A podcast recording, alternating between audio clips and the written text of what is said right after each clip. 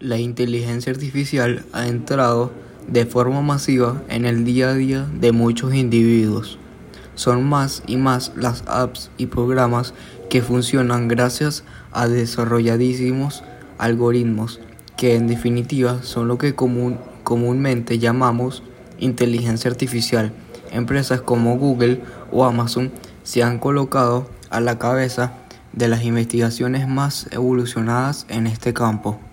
Paralelamente, la robótica está creciendo a marchas forzadas, desde los aspiradores, pasando por los robots de cocina hasta llegar a las muy avanzadas prótesis que se fabrican hoy en día en el campo de la medicina. La robótica ya no es ciencia ficción para los individuos en el siglo XXI.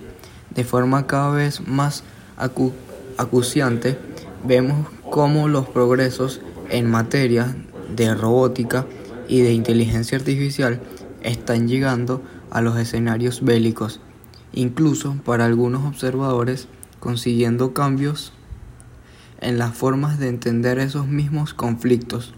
Por ejemplo, el hecho de que los drones estén presentes en la mayoría de teatros de operaciones actuales es una realidad ampliamente asumida. Del mismo modo, progresivamente los avances en inteligencia artificial permiten desarrollar conceptos como la ciberguerra. Incluso a nadie sorprende que para misiones peligrosas como la desactivación de minas se utilicen robots en lugar de humanos.